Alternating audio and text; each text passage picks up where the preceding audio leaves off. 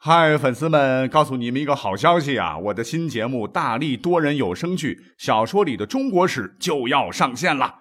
想要了解新节目或者跟我互动聊天，赶快来加入 VIP 粉丝群，入群二维码就在本期节目的声音简介中。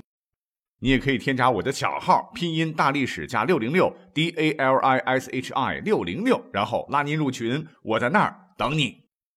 嗨，大家好，我是历史主播大力丸儿，但我可不是卖大力丸的哟，我是给大家讲历史故事的哈。瑞雪翩翩丰收景，选题朵朵报春花。那先给各位拜个年，祝大家新年快乐！红包发我微信，等会儿啊。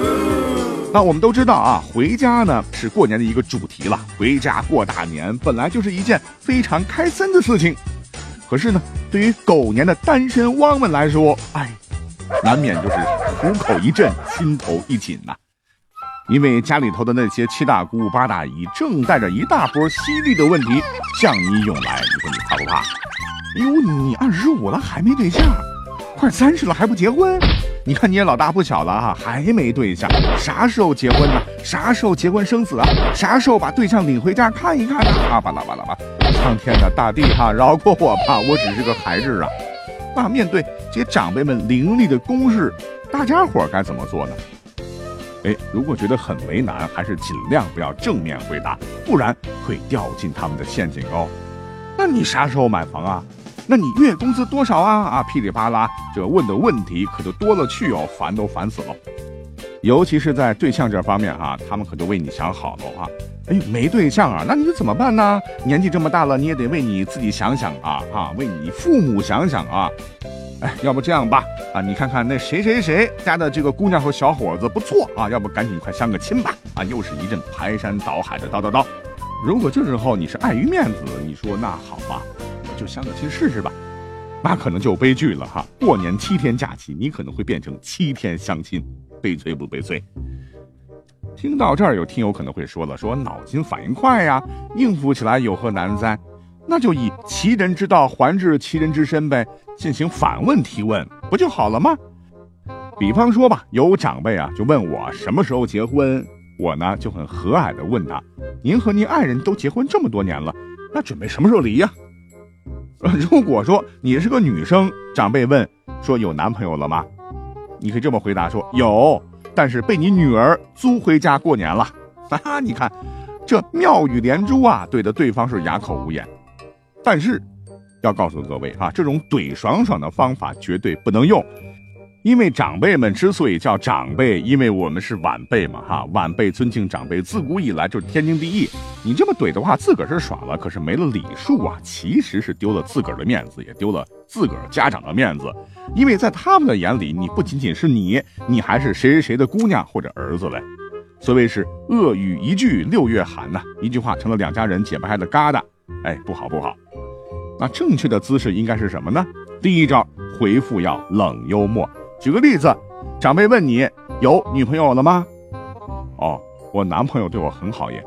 那你还可以更加幽默的回答，比方说你有对象了吗？男生可以这么回答，说还没有啊。今年主要重心呢还是在工作上，想好好的努力多挣钱，买套大房子，不能让将来的女朋友吃亏呀。这回答多么高大上的一个理由啊！如果是女生嘞，别人问你说有没有对象啊？嗯，还没有。嗯，平时跟初友学做菜，周末和群里的球友一起打羽毛球，这个事儿差点忘记了呢，不就把这个事儿圆过去了吗？如果有父母在身边，别人问你说有对象了吗？哎，抓住这个千载难逢的机会哟。男的可以说，哎，还没有啊，啊，想找到像我妈一样好的，实在是太难太难了。女生也可以依葫芦画瓢哈，这样回答，哎，想找到像我。那一样好的实在是太难太难了，得整个大半年，你爸你妈绝对不会再催婚了啊！不信你试试。好，这是几个语言技巧了哈。那么下面呢，大力呢再给您支几个套路啊，列位也可以试一试。听好了哈，第一招叫蒙混过关。比方说在饭桌上吧哈，你要是碰到。呃，话比较多的长辈想问你那些让你烦心的那些问题，怎么办呢？不用多说话哈，直接拿起筷子给他碗里拼命的夹菜来吃鱼、吃肉、吃菜，让他没有机会嘚嘚嘚。再不行你就东扯西扯啊。比方说你家孩子上几年级啦？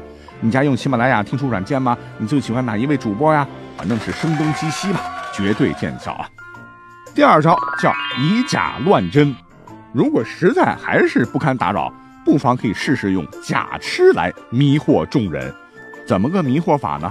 大智若愚啊啊！你就说自个儿没有对象，可是你要表现的自个儿有对象，比如说给一个虚拟的对象啊，不断发短信、打电话、发微信、贴微博，让家人误以为可能已经有了意中人。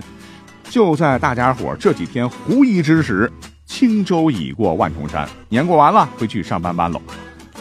第三招，瞒天过海，你要让自己忙起来，忙在他们的眼里啊，让他们觉得一年三百六十五天，你要干八百天的活。所谓是年轻人事业为重啊，七大姑八大姨一看你为了理想这么拼，哎，也就自然退散了。不过这需要演技啊，千万别穿帮了。